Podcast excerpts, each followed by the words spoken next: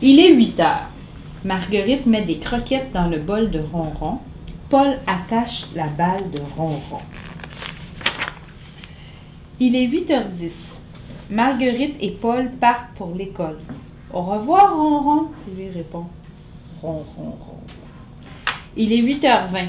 Non, c'est pas vrai. Il est 10h08. Il est 8h20.